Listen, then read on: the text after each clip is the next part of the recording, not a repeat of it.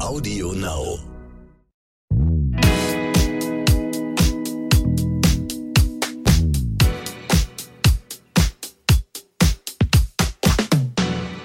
Hallo und herzlich willkommen bei So bin ich eben, euer Psychologie-Podcast für alle Normalgestörten mit der Bestseller-Autorin Stefanie Stahl und dem Masterpsychologen Lukas Klaschinski. Heute sprechen wir über das Thema Ernährung und was Essen mit unserer Psyche zu tun hat. Dazu haben wir uns einen besonderen Gast eingeladen, Dr. Mareike Awe. Dr. Awe ist promovierte Ärztin und Ernährungsmedizinerin und hat mit ihrem Online-Programm Intuit bereits Tausenden von Teilnehmerinnen zu einem befreiterem Essverhalten verholfen. Ihr kennt sie vielleicht auch von ihrem erfolgreichen und mehrfach ausgezeichneten Podcast Wohlfühlgewicht, über den sie viele Menschen rund um das Thema Essen, Wohlfühlen und Selbstliebe erreicht. Ihr gleichnamiges Buch ist letztes Jahr erschienen und stieg bereits nach wenigen Tagen auf die Spiegel-Bestsellerliste ein. Sie sagt von sich selbst, dass sie sich früher selbst sehr unwohl in ihrem Körper und in ihrem Essverhalten fühlte und schließlich einen Weg fand, mit dem sie nicht nur ihr Wohlfühlgewicht erreichen konnte, sondern viel wichtiger, endlich Frieden mit diesem Thema schließen konnte. Herzlich willkommen, Dr. Mareike Awe. Ja, schön hier zu sein. Danke für die Einladung. Du, als erste Frage, was ist eigentlich das Wohlfühlgewicht und gibt es da einen Unterschied äh, zum Wunschgewicht? Ähm, ja, schon tatsächlich. Also ich sage immer, Wohlfühlgewicht ist mein lieberes Wort, was ich lieber mag, weil das einfach aus Wohlfühlen und Gewicht besteht und was ja grundsätzlich zwei verschiedene Themen sind häufig. Und äh, wichtig ist einfach auf der einen Seite, dass man sich wohlfühlt im eigenen Körper, weil das immer für Selbstliebe und einen gesunden Zustand spricht. Und auf der anderen Seite eben, dass man das für den eigenen Körper ideale Gewicht hat. Und das ist manchmal auch nicht das Wunschgewicht, aber es ist auf jeden Fall das Gewicht, das gesund ist. Und das Wunschgewicht, das kann aus verschiedensten Intentionen kommen. Das heißt, es gibt Leute, die zum Beispiel ein total unrealistisches Wunschgewicht haben und das hat dann meistens nichts mehr mit Gesundheit zu tun. Woher weiß man denn, was das ähm, Wohlfühlgewicht ist? Also muss ich mich dann einfach wohlfühlen, weil manchmal ist man ja auch recht kräftig oder äh, eigentlich schon adipös und fühlt sich trotzdem wohl. Ist das dann das Wohlfühlgewicht, obwohl es vielleicht auch körperlich ungesund ist? Nee, also für mich, wie gesagt, gehört dieser körperliche Aspekt mit dazu. Und ich glaube, langfristiges Wohlfühlen ist auch nur dann möglich, wenn der Körper im gesunden Zustand ist. Das heißt, wenn wir das Gewicht haben, das auch für den Körper optimal ist, wo wir der Körper maximal gute ähm, Lebensenergie hat, viel leisten kann und wo wir auch uns gut bewegen können und ähm, viel Energie haben. Das heißt, gibt es da irgendeine Formel, wie man das errechnen kann, oder muss man auf den Körper gucken und dann erfüllt man das irgendwie? Ähm, ja, also ich denke, jeder wird, also es ist, es ist individuell. Es gibt natürlich grobe äh, Richtlinien, wie zum Beispiel den BMI, der aber zum Beispiel bei Leistungssportlern, die jetzt viele Muskeln haben, gar nicht, ähm, gar nicht was aussagen kann. Ähm, es ist wahrscheinlich einfach, dass der Körperfettanteil, die Verteilung von Fett, Muskeln und Wasser in dem normalen, gesunden Bereich ist, was einfach ähm, ja, der Gesundheit beiträgt. Es gibt ja äh, Stimmen, die sagen, der BMI wäre viel zu streng. Mir kommt er auch sehr streng vor. Wie siehst du das? Ja, also ich glaube, es gibt ja sogar Studien, dass ein leichtes Übergewicht ähm, mit einer längeren Lebenserwartung einhergeht. Und ähm, ich denke, dass man sich davon so ein bisschen trennen darf und dass ähm, man, wenn man wirklich merkt, ich ähm, bin leistungsfähig, ich habe viel Energie, ich kann körperlich ähm, die Dinge machen, die mir wichtig sind im Leben, dann ähm, ist es eben so, dass wir, dass das viel wichtiger ist. Und dann ist das auch okay, wenn jemand jetzt sagt, okay, ich habe halt ein BMI von 26, aber ich bin total fit und leistungsfähig, habe vielleicht auch viele Muskeln und ähm, bin, also das ist vollkommen in Ordnung. Und da muss man sich nicht an sowas aufhängen, sondern viel wichtiger darauf achten, wie fühle ich mich. Und das ist ja auch die viel größere Motivation, weil ähm, wenn du dich richtig wohlfühlst in deinem Körper, dann ist es letztendlich egal, ob dein BMI jetzt 18 oder 24 ist. Also ist genau das, was ich meine mit streng. Äh, als ich 35 war, hatte ich ein BMI von 25. Ich war gärtenschlank ja. gärtenschlank. Ich ja. hatte so gut wie gar nichts an mir. Ich war ja. super sportlich und komme bei 25 raus. Und da redest du bei 26 schon von leichtem Übergewicht. Das kann ja wohl nicht wahr sein. Also das kann Patienten vollkommen verunsichern oder Menschen allgemein total verunsichern. Und da kommen ja auch super viele Komponenten zusammen. Zum Beispiel, wie dein Körper gebaut ist, was du von Natur aus für ein Körpertyp bist. Es gibt halt Leute, die sind ein bisschen ähm, einfach breiter gebaut. Die haben breiteres Kreuz, die haben mehr Muskeln und das, dann wiegst du natürlich ganz anders. Also zum Beispiel, ich habe in meiner ganzen Kindheit Leistungssport gemacht und war immer schwerer als alle anderen Kinder, aber ich sah nie schwerer aus und ähm, habe mich da deswegen, also es ist wichtig, sich da nicht zu stressen. Bleiben wir mal bei der Kindheit. Also ich habe selber eine Tochter und wenn wir auf dem Spielplatz sind, sehe ich immer wieder adipöse Kinder und ich frage mich, wird es diesen Kindern später schwerer fallen, ein Idealgewicht zu halten, weil Fettzellen vielleicht schon angelegt werden im Kindheitsalter oder ist das ein Mythos? Ähm, ja, also sicherlich ist es ähm, einfacher, wenn man in der Kindheit schon mit dem Körper im Einklang ist. Ich denke, das Wichtigere sind eigentlich die Gewohnheiten, die damit einhergehen, weil häufig wird uns eben schon in frühen Jahren das natürliche und gesunde Essverhalten abtrainiert, dadurch, dass wir zum Beispiel uns mit Essen belohnen, dadurch, dass wir ähm, gar nicht mehr auf unseren Körper hören, dadurch, dass wir unachtsam sind, Kinder ruhig gestellt werden mit Essen oder ähm, sie zur Belohnung immer was bekommen und ähnliches. Und das ist meiner Meinung nach ein viel größeres Problem, weil sich das eben bis ins Erwachsenenalter mitzieht und immer mehr wird letztendlich, weil der Stress wird ja nicht weniger, sondern eher mehr, je älter man wird. Und ähm, wenn wir dann weiterhin immer zum Essen greifen und damit kompensieren, dann kann das mit schweren gesundheitlichen Folgen einhergehen, klar. Ich hatte neulich mit einer Kollegin von dir gesprochen, die auch viel im Internet äh, unterwegs ist. Und die hat stur und steif behauptet, dass sich mit dem Alter kein äh, Stoffwechsel umstellt, dass das ein Mythos wäre. Also widerspricht meiner gesamten Lebenserfahrung. Also alle, die älter werden, ich kann nur ein Lied davon singen. Also man muss so aufpassen, man darf so viel weniger essen. Und die hat dagegen angehalten und meint, nein, die essen wahrscheinlich doch hier irgendwo ein bisschen mehr oder bewegen sich weniger. Kann ich weder von mir noch von meinen Freundinnen behaupten. Wie siehst du das? Es ist vollkommen normal, dass sich der Stoffwechsel im Alter umstellt. Das ähm, ist eigentlich auch wissenschaftlich klar, auch dass man leicht zunimmt im Alter und dass es auch gesund ist. Der, ähm, also dass man wirklich sagt, es ist eher gesünder, wenn man jetzt 80 ist und 10 Kilo mehr drauf hat, als wenn man jetzt 10 Kilo weniger drauf hat. Einfach weil der Körper diese Reserven auch für Krankheiten und ähnliches benötigt. Und ähm, klar, wenn man älter wird, ähm, ist es schon so. Also klar kann man viel trainieren, aber letztendlich sind wir alle in unserer Blüte irgendwo in den 20ern und ähm, das ist ganz ein natürlicher Prozess, dass sich der Stoffwechsel im Alter auch umstellt. Heißt nicht, dass wenn man alt ist, dass man alt ist, dass man nicht mehr abnehmen kann oder dass man nicht sein Idealgewicht halten kann. Aber es ist eben äh, wichtig, gerade da auch einen nachhaltigen Weg zu wählen. Und was da auch immer reinspielt, viele versauen sich auch ihren Stoffwechsel durch Diäten, durch Hungern, durch Unachtsamkeit oder eben durch chronisches Überessen. Hm. Du hast gerade so ein paar Mechanismen angedeutet, die man als Kind erlernt. Das heißt, ich werde belohnt ähm, mit Essen, wenn ich was Gutes gemacht habe. Was für Gewohnheiten haben, können sich dann einschleichen aus der Kindheit äh, bis ins Erwachsenenalter, die es schwer machen, sein Wohlfühlgewicht oder sein Idealgewicht zu halten? Ja, also erstmal die Frage, was ist denn eigentlich der gesunde Zustand, finde ich da vorab ganz wichtig. Also ich persönlich bin fest davon überzeugt, dass dieses intuitive Essverhalten, was uns jedem angeboren ist, das heißt nichts anderes als auf die körperlichen Hunger- und Sättigungssignale zu hören, ähm, letztendlich zu essen, wenn wir körperlichen Hunger spüren, aufzuhören, wenn wir satt sind, wieder ähm, das zu wählen, was unser Körper uns sagt, was gut für uns ist. Das ist sehr individuell von Tag zu Tag, von Lebensphase zu Lebensphase. Und ähm, dieses Gefühl haben wir alle, wenn wir auf die Welt kommen. Das heißt, es sei denn, wir haben irgendeine Krankheit. Aber wenn wir auf die Welt kommen und einen gesunden Körper haben, dann haben wir auch dieses Gefühl dafür, wann bin ich hungrig, wann bin ich satt. Wir schreien, wenn wir hungrig sind und äh, wir hören auf zu schreien, wenn wir satt sind. Und wir schreien aber auch, wenn wir Liebe brauchen. Wir schreien, wenn wir, also immer, wenn wir Bedürfnisse haben. Und ähm, im Laufe des Erwachsenwerdens kommen eben Dinge, die unser, unsere Gewohnheiten verändern. Und meiner Meinung nach spielt da auch auf der einen Seite, klar, einfach dieses klassische Gewohnheitsveränderung, Neuroplastizität. Wir werden konditioniert, sowas wie ähm, bei uns gab es immer direkt zur Einschulung eine große Tüte mit Süßigkeiten, also eine große Schultüte. Oder als ich mein ähm, Goldabzeichen gemacht habe, einen Eisberg mit elf Eiskugeln, den habe ich sogar aufgegessen als Kind.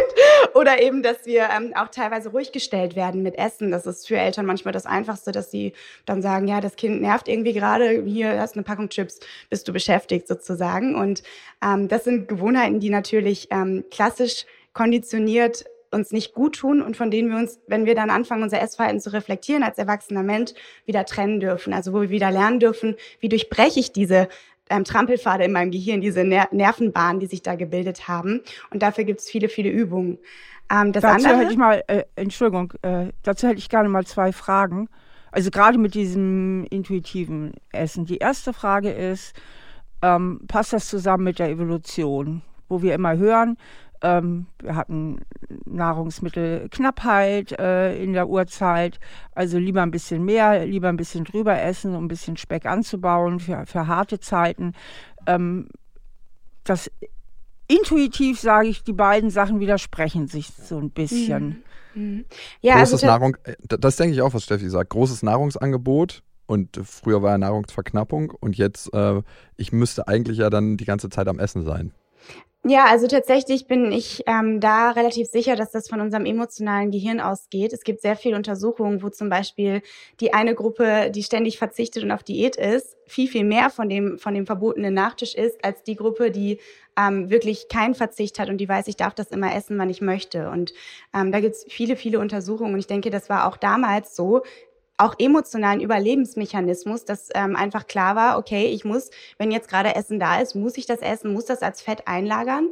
Ähm, ich glaube aber, dass unser Körper in, in der Phase, wenn alles da ist und wir nicht diese ähm, Verzicht, emotionalen Verzichtmechanismen in uns drin haben, und da gibt's auch viele Untersuchungen zum Vergleich intuitive Esser versus diäthaltende Menschen, dass die Menschen, die keinen Stress mit dem Essen haben, die sich da gar nicht unter Verzicht fühlen, dass die erstens einen niedrigeren BMI haben als die, die verzichten, dass die ähm, deutlich ein positiveres Selbstbild haben, dass die gesünder sind, leistungsfähiger sind.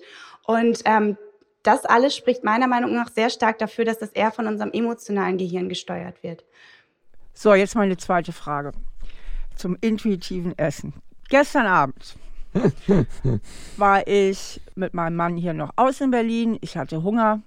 Wir haben ein Schlückchen Wein getrunken und uns äh, so einen kleinen Käseteller zu zweit geteilt. So hätte ich jetzt intuitiv gegessen, ich war erstaunlich schnell satt, nämlich nach einem Stück Käse.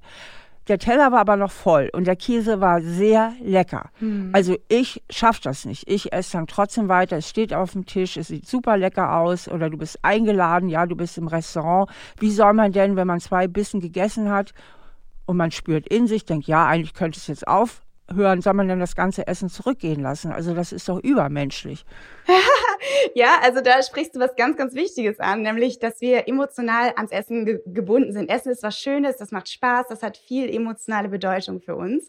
Und ja, das macht glücklich. Cool. Ja, macht glücklich. Und ähm, es ist ja auch erstmal, es ist vollkommen in Ordnung, wenn man sich gesund fühlt, wenn man das Gefühl hat, ich habe mein Wohlfühlgewicht, dann darf man emotional essen. Das ist nichts, wo ich sagen würde, oh mein Gott, das ist jetzt verboten, sondern es ist vollkommen normal. Unser Essverhalten ist emotional.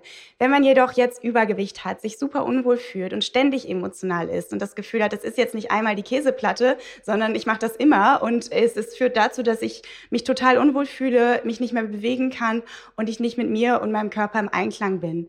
Dann sage ich, da müssen wir emotional drangehen, da müssen wir was verändern. Das heißt, wir müssen in das Selbstbild eingreifen. Und was häufig bei gerade übergewichtigen Menschen der Fall ist, ist, dass ihr Selbstbild komplett ihr Leben bestimmt. Und was meine ich damit? Ähm, unser Selbstbild setzt sich ja zusammen aus, ist wie so ein Kreislauf. Die Gedanken, die wir über uns haben, die Gefühle, die daraus resultieren, unsere Handlungen und daraus folgen die Ergebnisse. Und die Ergebnisse, die bestärken dann wieder unsere Gedanken, die wir haben. Und klassischerweise ein übergewichtiger Mensch und das, da kommt viel auch das Thema inneres Kind und Scham, weil ein übergewichtiger Mensch denkt häufig, ich bin dick, ich bin fett, ich bin wertlos, ich bin nicht gut genug. Und das führt zu Schamgefühlen, Unwohlsein, das führt zu innerem Stress, das führt zu Minderwertigkeit und Selbsthass.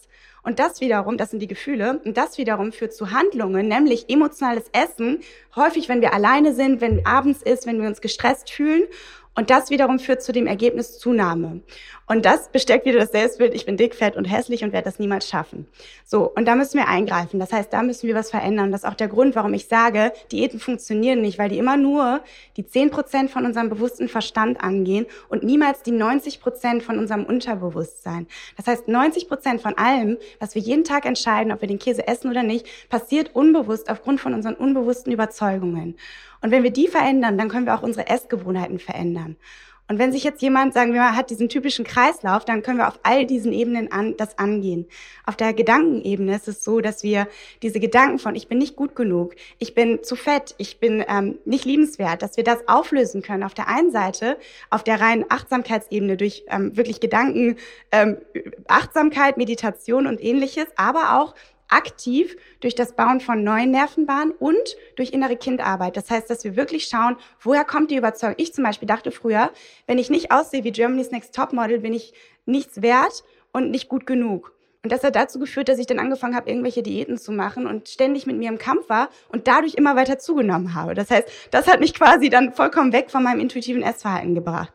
Und das wieder zu transformieren auf der innerlichen Gedankenebene ist super wichtig, ein wichtiger Schritt, aber auch auf der Gefühlsebene, weil unsere Gefühle sind immer wichtiger als die Gedanken. Das heißt, wirklich zu fühlen, ich bin liebenswert, egal was ich wiege, mein Körper ist ein Geschenk, ich bin gut so, wie ich bin. Ähm, und das auf der einen Seite unserem inneren Kind beizubringen, also wirklich zu sagen, hey, du bist immer geliebt, du bist gut genug, ich bin für dich da, aber auch in unserem Körper diese Gefühle zu erzeugen, unser, unsere Selbstwirksamkeit auch zu erhöhen. Ganz wichtiger Punkt, nämlich die Erwartung, wenn ich mir was vornehme, wenn ich sage, ich ähm, habe gerade keinen körperlichen Hunger, dass man dann auch nichts isst. Das ist Selbstwirksamkeit. Und diese Selbstwirksamkeitserwartung können wir erhöhen, indem wir zum Beispiel, ich sage immer, äh, also wir haben verschiedene Tools, zum Beispiel das eine ist das magische Dreieck, mit unserer Körperhaltung arbeiten. Also quasi oben ist ähm, unser Gefühlszustand an der Spitze vom Dreieck und unten haben wir einmal den, die Körperhaltung, unsere Physiologie in der einen Ecke. Und auf der anderen Ecke haben wir unseren inneren Film. Das heißt, das, was wir die ganze Zeit vor unserem inneren Auge uns für Bilder malen, was wir uns für Geschichten erzählen. Und auf diesen Ebenen können wir unseren kompletten emotionalen Rahmen verändern, wenn wir wirklich anfangen, ähm, zum Beispiel eine selbstsichere Körperhaltung einzunehmen, in den Bauch zu atmen, selbstsicher mit uns zu sprechen, ein inneres Bild zu haben von ich kann das, Referenzerlebnissen zu sammeln, wo wir Erfolge hatten und ähnliches. Und dann aber auch aktiv mentales Training. Zum Beispiel durch Aktivaudios, wo man rausgeht und wirklich sagt, alles, was ich brauche, steckt in mir. Ich kann das. Ich bin gut, wie ich bin. Ich bin liebenswert. Ähm, auf der anderen Seite aber auch durch Entspannungsgedankenreisen, wo man in die Kindheit zurückreist, wo man Dinge auflöst. Zum Beispiel auch Essanfälle sind ja auch traumatische Erfahrungen für viele Menschen, dass man da wieder reingeht und da dem, dem jüngeren Ich Liebe schenkt und das alles auf der emotionalen Ebene löst. Und dann quasi die, als nächstes die Handlungsebene, dass wir lernen, wie gehe ich damit um? Was mache ich konkret, wenn ich jetzt diesen Essensdrang habe, aber nicht essen möchte? Und da auf der einen Seite zum Beispiel ähm, Essensdranglöser oder dass man ähm, aktiv, also das sind so kleine Gedankenübungen, die man machen kann, um in dem Moment keinen Essensdrang mehr zu haben, um dann eben wieder diese Ergebnisse zu verändern und dadurch den Kreislauf letztendlich zu schließen. Ich glaube, jetzt beben die Zuhörerinnen und Zuhörer, was ist ein Essensdranglöser? Kannst du uns das verraten? Ja, also zum Beispiel, sagen wir mal, ähm, das kann eigentlich jeder mal machen. Wir können einmal kurz unsere Augen schließen und ähm, stellt euch mal gerne eure Lieblingssüßigkeit vor. Steffi, was ist das bei dir? ich, ich bin gar nicht so auf Süßigkeiten. Ich sehe okay. gerade eher so einen leckeren Teller Spaghetti. Spaghetti ja wahrscheinlich Kohlenhydrate auch, ne? um 21.30 Uhr. Aber du hast eigentlich keinen körperlichen Hunger. Das ist wichtig. Weil man Jetzt gerade. Ähm, ja. Jetzt für die Übung. Nö, nicht wirklich. Also. Okay. Weil das ist wichtig, dass man, das ist nochmal ganz wichtig vorab, Disclaimer, niemals den körperlichen Hunger ignorieren, weil sonst kriegen wir körperlichen Heißhunger und ähm, werden irgendwann Essanfälle haben und immer wieder der Körper wird in den Hungermodus gehen. Es ist wichtig, auf den körperlichen Hunger zu hören. Essen, wenn wir hungrig sind, aufhören, wenn wir satt sind. Ähm, und das ist auch eine Entscheidung aus Selbstliebe, weil viele hungern dann. Die denken, ich bin dick und hässlich und fangen an zu hungern und haben dann erst recht Heißhunger. Und ähm, das ist wichtig. Okay, also du hast gerade keinen Hunger, Spaghetti. Und was ist bei dir? Ich habe immer Hunger, ganz komisch. Ich bin so ein Mensch, der immer Hunger hat. Also es ist so wie ich bin aber auch so eine Maschine, die einfach verbrennt. Man schmeißt oben was rein und dann ist es verbrannt. Das ähm, hättest du jetzt nicht sagen dürfen. Jetzt sind alle so neidisch und machen den Podcast ja, ich weiß aus. Wahrscheinlich isst du intuitiv, kann das sein? Ja, er sowieso. frisst intuitiv, sagen wir mal so.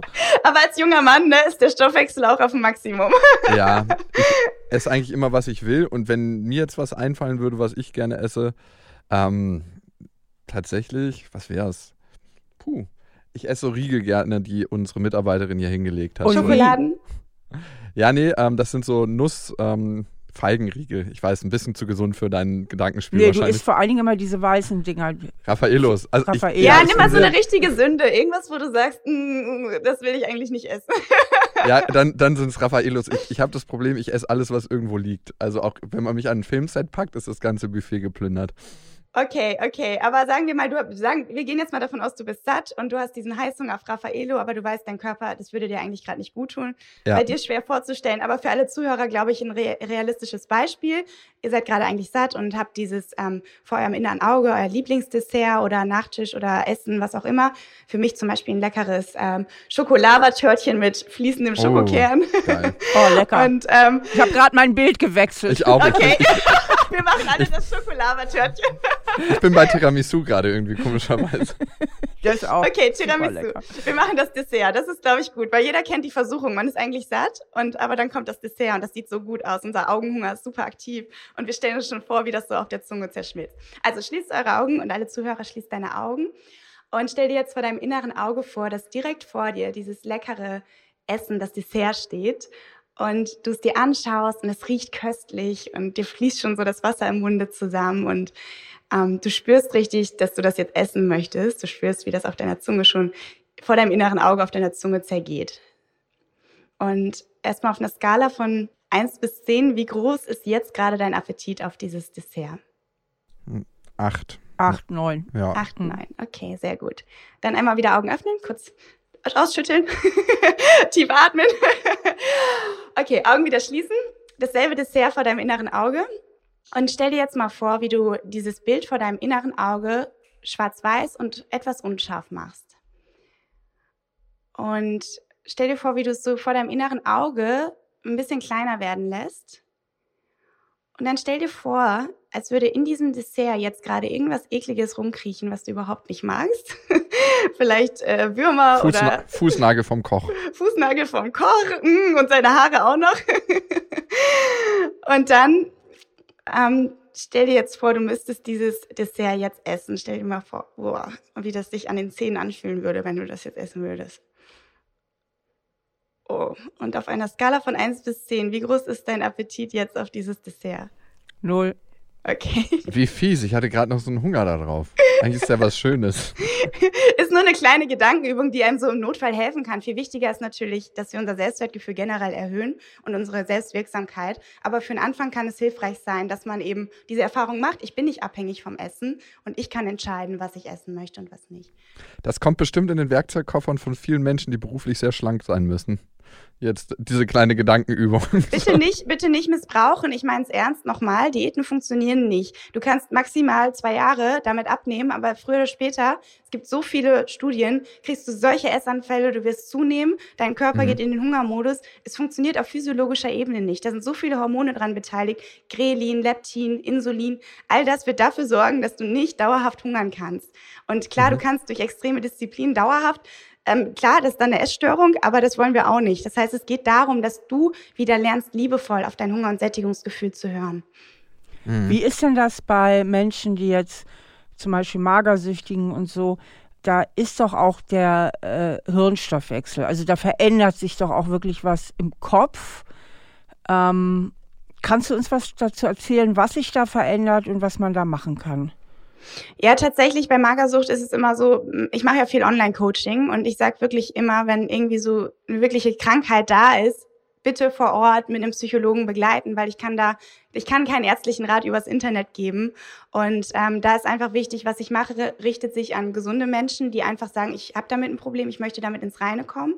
Und wenn man irgendwelche Zweifel hat, muss man natürlich einen Psychotherapeuten aufsuchen vor Ort, sich Unterstützung suchen, mit dem Arzt sprechen, sich untersuchen lassen und ähnliches. Und tatsächlich, Magersucht ist nicht mein Spezialgebiet. Das heißt, da kann ich relativ wenig zu erklären. Ähm, ich weiß, dass es eine Sucht ist letztendlich und dass es mit einer massiven Veränderung vom Selbstbild einhergeht und dass es massiv auch Richtung Selbsthass häufig geht, äh, Richtung ich möchte nicht mehr da sein, ich möchte verschwinden. Ähm, aber ich habe wirklich 99,9 Prozent der Menschen bei mir sind eher in die andere Richtung, dass die sagen, hm, ich fühle mich nicht so wohl. Da fehlt Selbstliebe, da fehlt dann das Thema, ich habe nicht ähm, ich bin nicht im Einklang mit meinem Essverhalten, ich kann nicht intuitiv essen, dass man das wieder lernt. Das sind die Menschen, denen ich helfen kann. Hm. Welchen Einfluss glaubst du, haben denn Werbebilder auf unser eigenes Selbstbild? Also wenn man sich umschaut auf Plakaten, dann ist ja überall oder auf den meisten Plakaten sind schlanke Menschen zu sehen. Ich ja. habe mal gehört, dass seitdem das Farbfernsehen auf den Philippinen eingeführt wurde, die Magersuchtsrate sich verdoppelt hat. Vielleicht ist es ein Urban Legend, aber klingt mir plausibel. Ja, das kann schon gut sein. Und ähm, das ist, ja, also tatsächlich ist es ein enormer Einfluss. Unser Unbewusstes ist ja wie so ein Schwamm. Wir saugen immer das auf, was wir die ganze Zeit sehen. Und ich glaube, schlimmer als Plakate ist auf der einen Seite Fernsehen, aber noch schlimmer Social Media, weil wir da den ganzen Tag, gerade junge Leute, ich habe mal mit meinem Cousin, Cousin, gesprochen, seine Bildschirmzeit war enorm auf seinem Handy. Und äh, als wir das verglichen haben, habe ich sogar, oh mein Gott, unsere jüngere Generation verkommt, weil die nur noch am Handy hängen. Und die, ähm, wenn du jetzt den ganzen Tag durch dein Instagram scrollst und du siehst ja den ganzen Tag diese Körper, perfekt trainiert, super schlank, dann saugt dein Unbewusstes das auf und speichert das als normal ab. Und wenn du dann dich selber vor dem Spiegel siehst, mit ganz normalen, mit Dellen, mit, äh, mit einem menschlichen Körper, der halt nicht perfekt ist, der nicht unbedingt über jedem ein Sixpack hat, sondern der einfach so, ähm, so ist, wie er ist halt, ne? Dann denkst du sofort, oh Gott, ich bin viel zu dick ich bin nicht gut genug, ich muss was verändern. Und gerade wir Frauen werden ja enorm darauf gepolt, dass unser Aussehen, unser Selbstwertgefühl bestimmt. Das heißt, wir lernen als Kind, oh, du siehst süß aus, du bist hübsch, du bist schön und ähm, erfahren darüber unsere Liebe sozusagen. Und da das wieder aufzulösen, ist total wichtig und da auch wieder ein Selbstwertgefühl zu entwickeln, das unabhängig ist von diesen Schönheitsidealen. Dass man wieder lernt, okay, es geht um Gesundheit, es geht nicht darum, dass ich Size Zero habe oder ähnliches. Da empfehle ich immer äh, die sogenannte Realtherapie. Also den, den Terminus, den habe ich erfunden, ähm, Realtherapie, und die ist wahnsinnig einfach. Ähm, man gehe einfach ins Schwimmbad oder setze sich in ein Straßencafé und guckt sich einfach mal so an, was da so rumläuft. So. Ja. Also wie die reale Welt aussieht. Ja, und da wird man zum Beispiel auch feststellen, dass da viele Pärchen rumlaufen, die nach unseren Schönheitsvorstellungen äh, nicht besonders schön sind, aber sehr glücklich wirken. Und das ist auch immer eine tolle Realtherapie für Menschen, die denken, ich bin nicht schön genug, dabei sehen sie aus wie ein Topmodel und deswegen kriege ich, krieg ich keinen ab. Also dass man einfach mal da rausgeht in die Welt und mal guckt, wie die Leute wirklich aussehen. Mhm. Ja? Und es, die, die wenigsten sind super schön und viele sind tatsächlich auch übergewichtig. Das muss ich sagen. Das fällt ja. mir immer wieder auf. Also so. mhm sind doch viele junge Leute, ne? Ja, ich gehe dafür immer einmal die Woche in eine Therme. Da sind eigentlich nur Menschen ja, ab 70. Ja. Und das und ist nackt. total. und nackt. Das ist sehr, sehr heilsam. Ja, das stimmt. Aber man ja. darf das nicht in allen Berliner Straßen so machen, deine Realtherapie. Es gibt auch ein paar Straßen, da setzt du dich hin und denkst, ist hier gerade irgendwie ein Model-Contest am Laufen. Also jetzt mit ab 70 finde ich jetzt nicht ganz fair. Also ich kenne auch viele, die sind noch unter 20 und sind nicht so, weißt du. Ja, so. das hat ja nichts mit dem Alter zu tun. Nur die Therme, wo ich immer hingehe, da sind nur alte Leute. Und das ist trotzdem angenehm. Also, die Botschaft kam eben zu kurz. Ja, Entschuldigung, ich habe es ja gerade nochmal den Zug auf die Straße gebracht. So, vielleicht klären wir nochmal auf, welche Bedürfnisse hinter ungesundem Essverhalten stecken. Also welches Bedürfnis kompensieren wir eigentlich oft mit Essen? Mhm. Weil ich kenne das manchmal bei mir in Ansätzen, dass mich so eine richtige Nahrungsaufnahme schon befriedigt auf so einer tieferen Ebene. Man isst was und ist dann so, tief befriedigt. Man hat auch manchmal so eine Fressnarkose, so nenne ich das immer, und ist auch so ein bisschen betäubt, habe ich manchmal den Eindruck. ja, aber gut, Essen. das schüttet ja viel Dopamin aus, das macht ja glücklich. Klar. Einfach. Und trotzdem könnte ich mir vorstellen, dass manche bestimmte Themen mit Essen überdecken.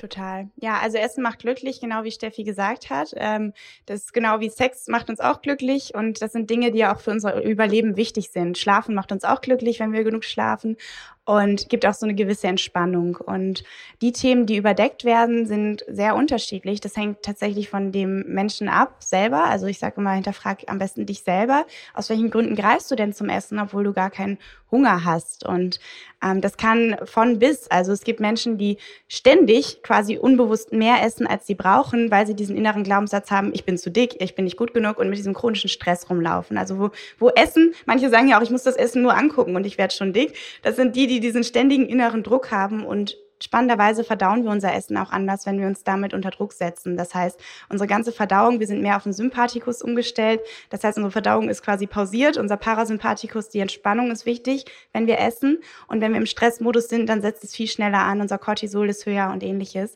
Das heißt, ähm, wichtig immer, sage ich, also deswegen habe ich auch die vier ähm, Grundsätze, Intuit-Grundsätze entwickelt. Das eine ist eben, genieße achtsam und bewusst, sei präsent beim Essen, setz dich hin, sorg dafür, dass du Ruhe hast, nicht abgelenkt bist, schau dir dein Essen an, riech am Essen, schmeck dein Essen und ähm, achte darauf, wie du mit jedem Bissen letztendlich satter wirst und wie du dann spürst, ich habe jetzt genug gehabt. Weil jeder kennt die Situation, wir essen die Popcorn äh, im Kino oder die Chips vom Fernseher und greifen die ganze Zeit in die Packung, auf einmal ist die Packung leer so und wir haben irgendwie gar nichts davon wahrgenommen. Das heißt, es ist wichtig, dass das Essen uns wirklich auch befriedigt, dass wir es bewusst wahrnehmen und dass wir dabei in einem entspannten Zustand sind.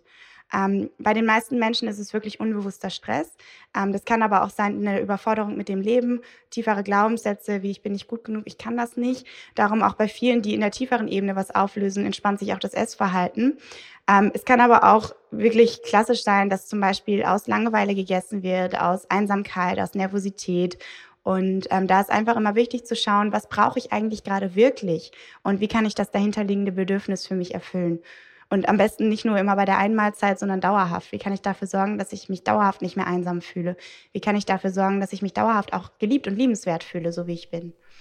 Was ist der Grundsatz Nummer zwei von deinen Vieren? Also der erste ist. Erzählen Sie uns mal alle. Den Gerne. ersten hast du jetzt sehr schön erklärt. Was ist der, der erste zweite? Ist, ist, wenn du körperlich hungrig bist. Das war gerade tatsächlich gerade der dritte mit dem achtsamen Essen. Okay, der erste okay. ist, ist, wenn du körperlich hungrig bist. Das heißt, wenn dein Körper dir wirklich meldet, jetzt ist Zeit zu essen. Viele essen zum Beispiel direkt nach dem Aufstehen obwohl sie gar keinen Hunger haben, einfach weil sie das mal gelernt haben. Und ich empfehle immer, ist dann, wenn du wirklich merkst, dass dein Körper Essen braucht. Also wenn du ein leichtes leere Gefühl im Bauch hast, leichte Unkonzentriertheit hast oder wenn du wirklich merkst, mh, hm, jetzt äh, wird, wird mir lange so ein bisschen flau, dann solltest du essen. Aber auch nicht, wenn du zu hungrig bist. Also das heißt, nicht den ganzen Tag hungern und dann abends einen Essanfall haben, sondern wirklich auf den Hunger hören. Und am Anfang empfehle ich immer einmal pro Stunde so einen kleinen Check-in zu machen und zu spüren, ähm, wo ich nenne es Essspektrum. Wo in meinem Essspektrum stehe ich gerade? Es sind fünf Bereiche. In der Mitte quasi der grüne Wohlfühlbereich. Auf der einen Seite der rote Bereich ausgehungert, auf der anderen Seite der rote Bereich vollgestopft und dazwischen eben der gelbe Bereich hungrig und satt. Und idealerweise sollten wir essen, wenn wir hungrig sind im gelben Bereich und aufhören, wenn wir satt sind im anderen gelben Bereich. Und viele Menschen, die essen entweder ständig, das heißt, die essen, obwohl es ihnen eigentlich gerade gut geht und sie keinen Hunger haben. Und viele essen, ähm, wenn sie erst wenn sie ausgehungert sind und haben dann Heißhunger und essen viel zu viel und essen viel zu schnell. Ich glaube, das kennt jeder, wenn man total hungrig ist, dann schaufelt man das Essen schnell rein.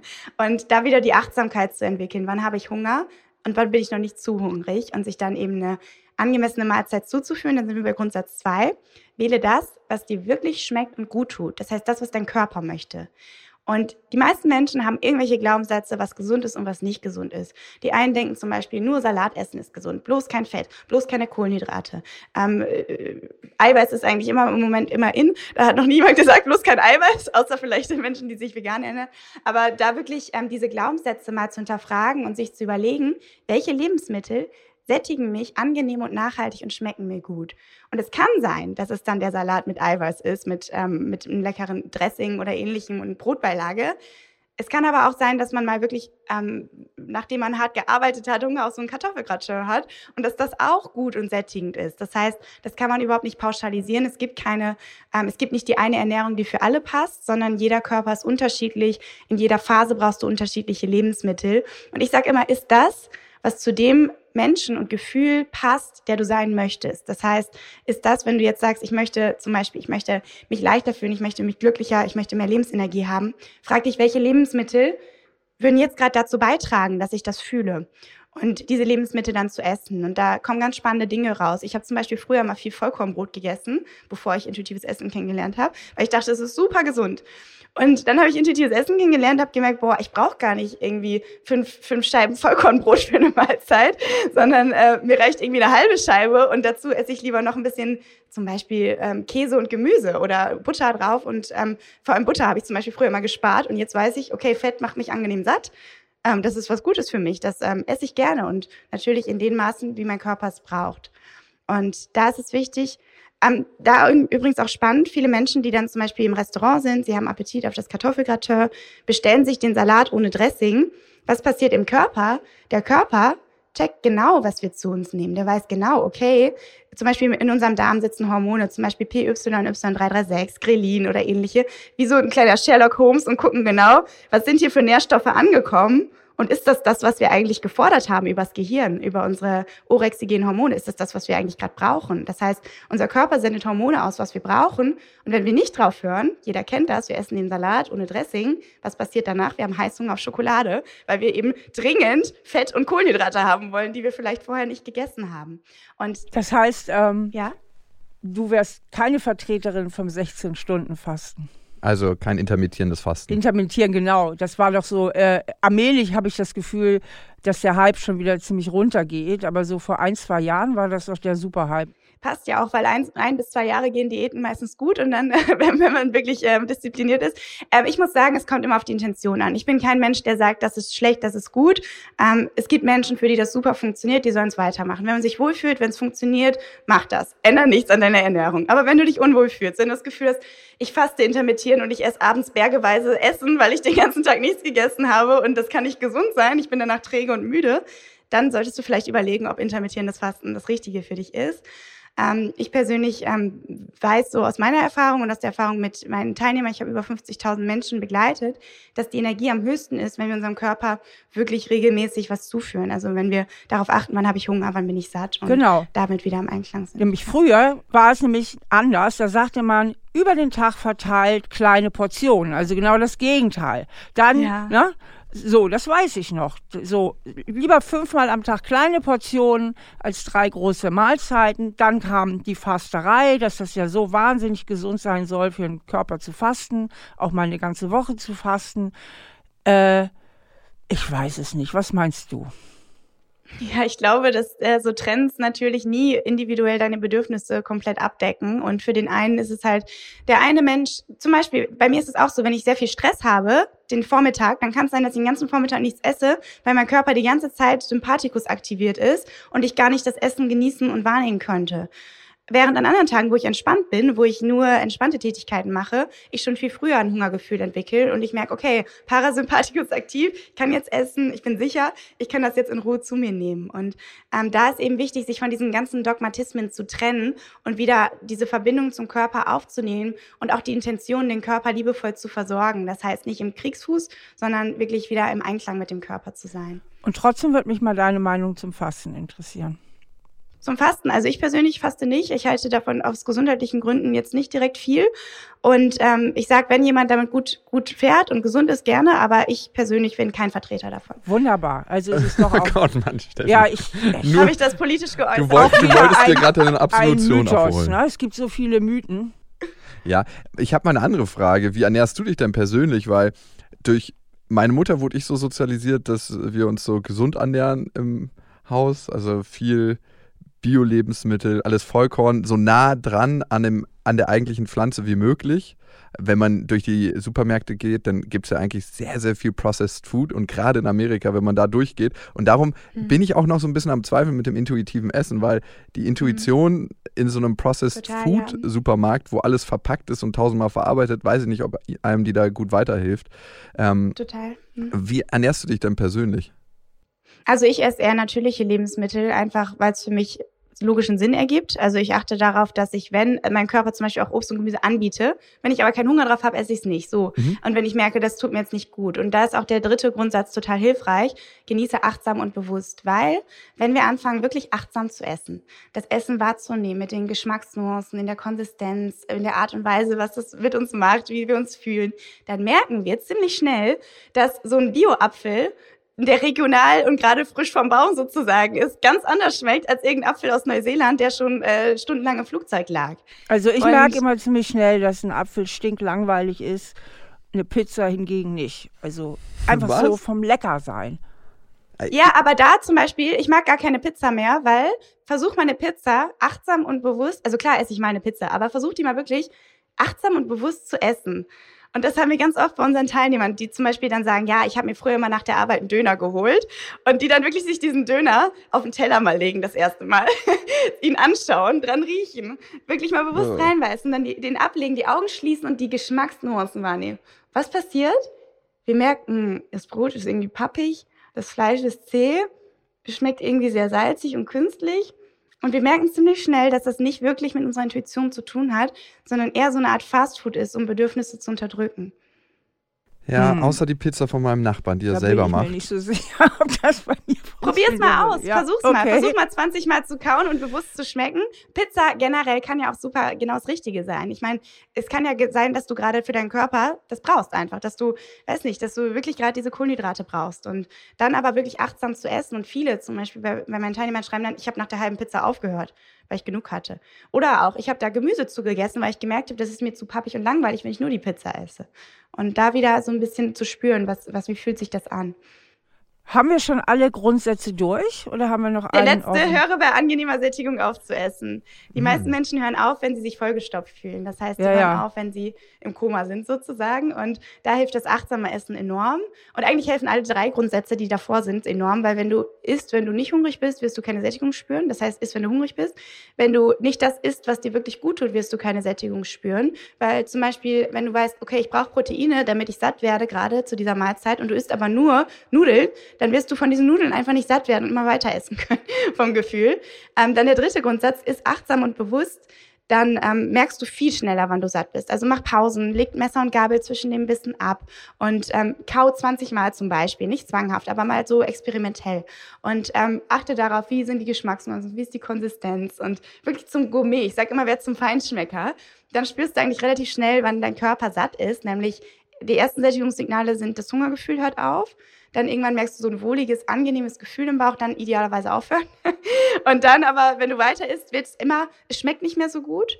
Und du wirst merken, dass es sich immer unwohler im Bauch anfühlt. Das heißt, du wirst immer voller dich fühlen. Mhm. Und dann ähm, ist Also- der Zeitpunkt eigentlich vorher schon aufzuhören. Finde ich ziemlich ideal, ähm, wenn man zu Hause ist, selber kocht, sich die eigenen Portionen machen kann. Schwieriger finde ich es wirklich im Restaurant.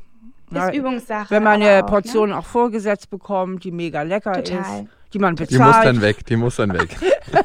Aber es ist auch, auch da, wenn du das wirklich ändern willst, dann kannst du das ändern. Also auch da kannst du lernen, zum Beispiel dir die Reste einpacken zu lassen. Die Frage ist halt, musst du es ändern? Weil wenn du ein gesundes Gewicht hast, warum solltest du was verändern? Wenn du dich wohlfühlst, wenn du das Gefühl hast, ich bin in meiner Kraft, dann musst du nichts verändern. Aber wenn du jetzt das Gefühl hast, mein Gott, ich esse jeden Mittag und jeden Abend im Restaurant und ich esse chronisch zu viel, dann würde ich sagen, ähm, ja, vielleicht lohnt es sich da nochmal ähm, mehr Achtsamkeit reinzubringen, mehr Selbstwirksamkeit, ein bisschen was am Selbstbild zu verändern, den Realitätskreislauf zu transformieren, um da eben auf den verschiedenen Ebenen diesen Heißhunger zu lösen oder dieses Bedürfnis, den Teller immer leer zu essen. Wir werden ja auch so erzogen, ist dein Teller leer? Mareike, ich habe mal noch eine Frage. Was du am Anfang so erzählt hast, hast du ja erzählt, dass du sehr viel auf der psychologischen Ebene arbeitest ne? und auch am Ja. inneren Kind und so.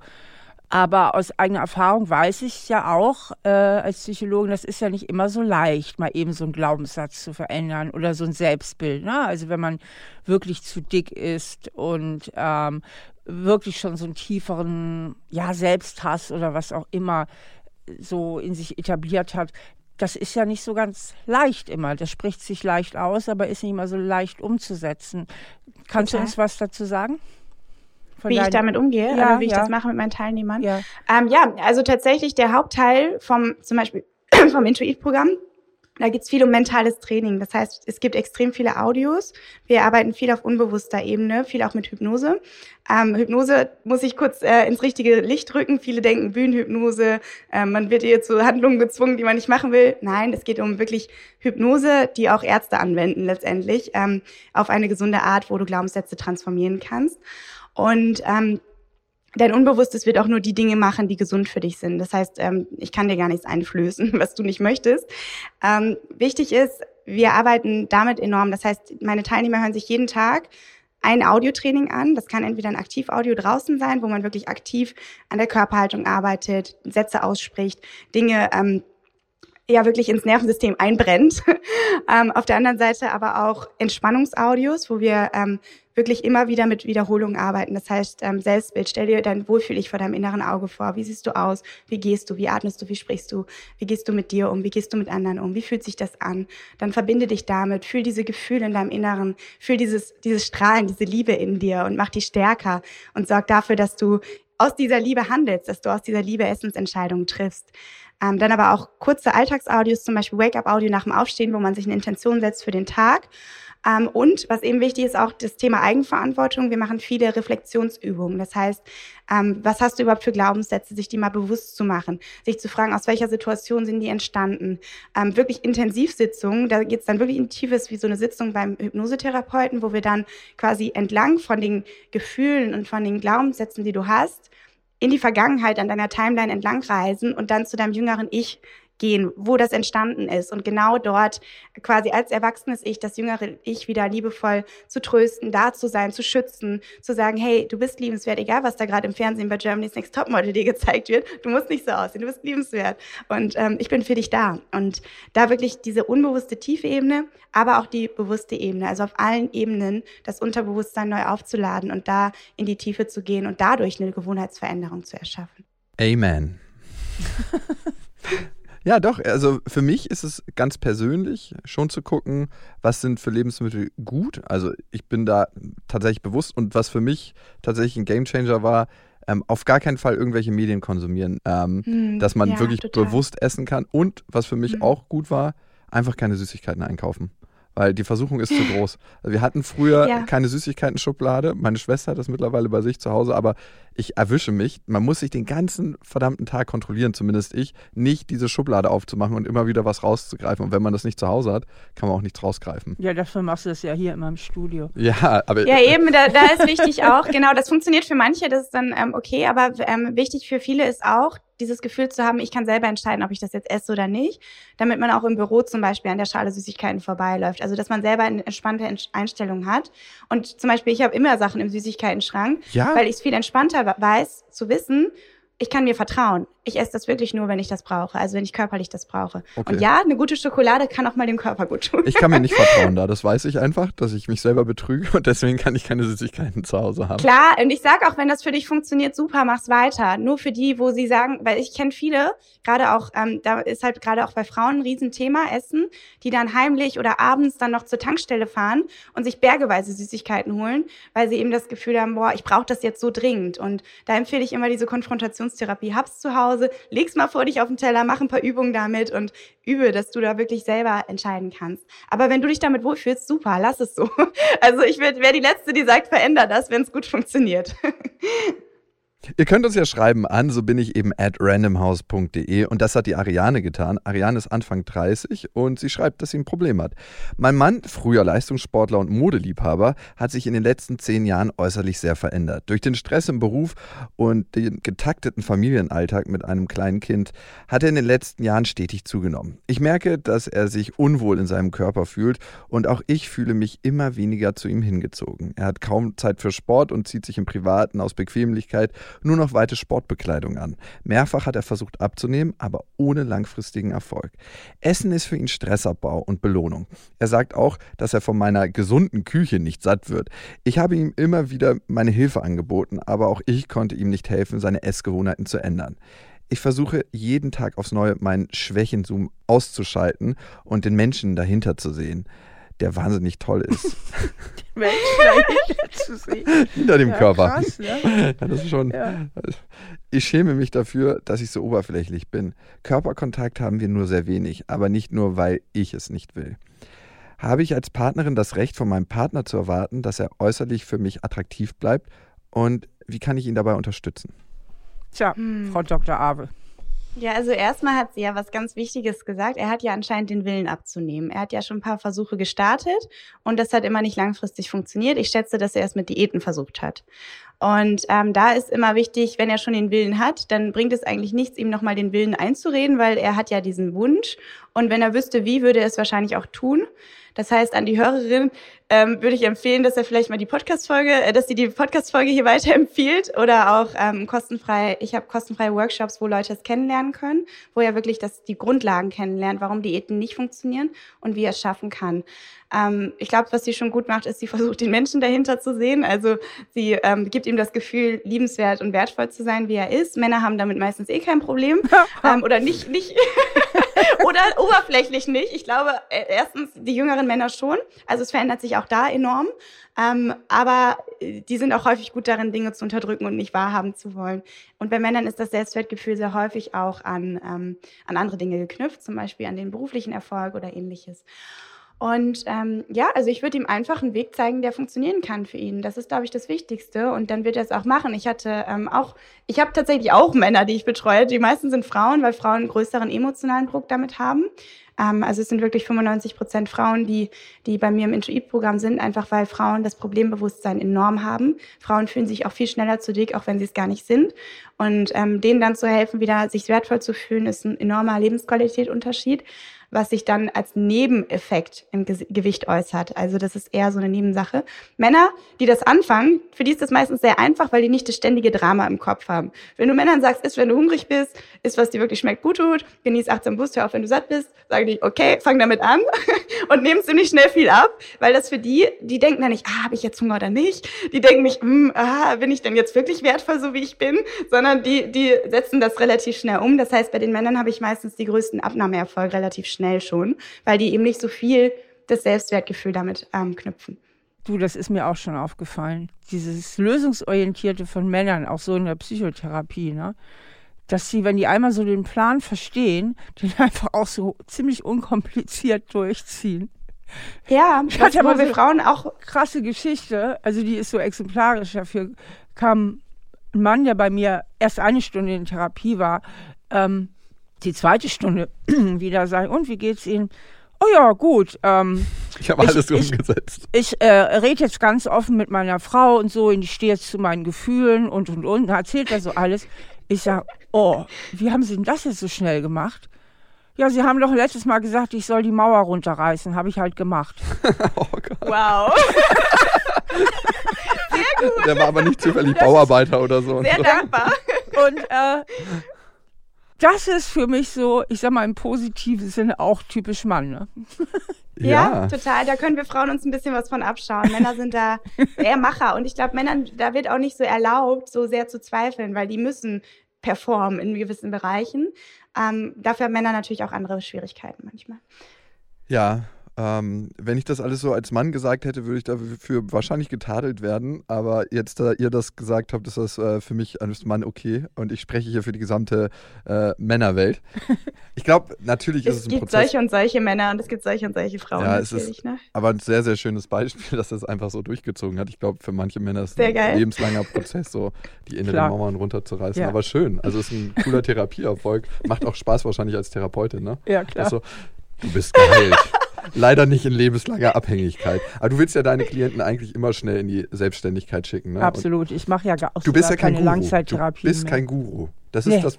Wenn, wenn du Albtraum. Guru, wenn du Guru wärst, möchtest du die Leute in lebenslanger Abhängigkeit halten. Ja. Weil dann kannst du denen immer wieder neue Programme aufgeben. Ja, ja, nee. Du bist doch nicht ganz geheilt, aber fast.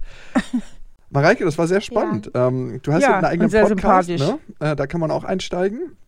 Ja, und äh, falls jemand Interesse hat, wirklich der beste Einstieg eigentlich ins Thema. Ich habe einen Workshop, wo ich ganz genau diese Grundlagen erkläre. Ähm, kann ich euch gerne den Link geben, mareikeawe.de-workshop. Ähm, mhm. Da können alle, es ist wirklich komplett kostenfrei und vor allem wir machen coole Übungen, wo es wirklich ähm, man es am eigenen Körper spüren kann, auch diese Zusammenhänge nochmal besser versteht und sich wirklich mal eine Stunde komplett mit sich selber beschäftigt und da Dinge schon auflösen kann. Also ich habe Leute, die sagen, ich habe den Workshop angehört, es hat sich so viel verändert, ich habe mitgemacht und es war ähm, das ist, glaube ich, ein guter Einstieg. Und der Podcast Wohlfühlgewicht, Buch Wohlfühlgewicht, Social Media bin ich auch aktiv und räume ein bisschen mit dem Schönheitswahn auf. Das heißt, ähm, da ähm, versuche ich so ein bisschen das in Relation zu setzen, dass wir alle letztendlich unsere ähm, ja, Schönheitsmakel haben dürfen und trotzdem wertvoll sind. Da bist du leider kein gutes Vorbild. Ja, wollte ich auch gerade sagen, Mareike, da müsstest du dann nochmal auch selber was tun. In eine negative dass ich Makel Habe. Hey, schau mein Instagram an, dann siehst du es, dass ich auch Makel habe. oh, das sind ja so die Makel in deiner Die Instagram-Makel, die man so kennt. Ich fühle mich auch unwohl mit meinem halben Kilo Übergewicht. Nein, nein, nein. ich habe ja, ich hab ja kein Übergewicht, aber ich habe zum Beispiel eine Autoimmunerkrankung, ich habe Narben am ganzen Körper. Und das ist auch was, wo ich ähm, erstmal lernen musste, damit entspannt umzugehen, weil ähm, ich da nicht meinen Selbstwert von abhängig machen mhm. möchte. Und ähm, ich sage, ich bin wertvoll und ich darf auch im Bikini rumlaufen, auch wenn ich Narben habe am ganzen Körper. Und ähm, das zum Beispiel sieht man so auf den ersten Blick nicht, aber natürlich ist das ein Thema, womit ich mich viel beschäftigt und auseinandergesetzt habe. Bist du damit im Rein, würdest du sagen jetzt?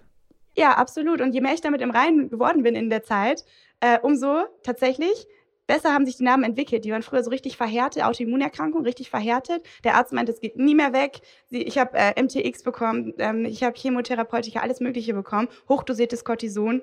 Und als ich angefangen habe, entspannt damit zu sein, mich zu lieben, zu sagen, hey, es gehört zu mir, haben die, sind die Vernarbungen weg. Jetzt habe ich nur noch so Pigmentveränderungen. Ist krass, also oder? Ist wow. Echt krass. Also es ist enorm, was unsere Psyche macht, gerade bei Autoimmunerkrankungen. Wow, schön zu hören. Vielen Dank fürs Teilen und ähm, danke für deine Zeit.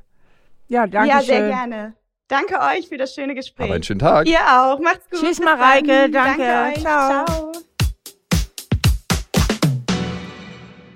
Zum Schluss möchten wir euch noch einen Podcast empfehlen und dafür lasse ich einfach die Host selbst zu Wort kommen. Hallo, wir sind Günther und Carla.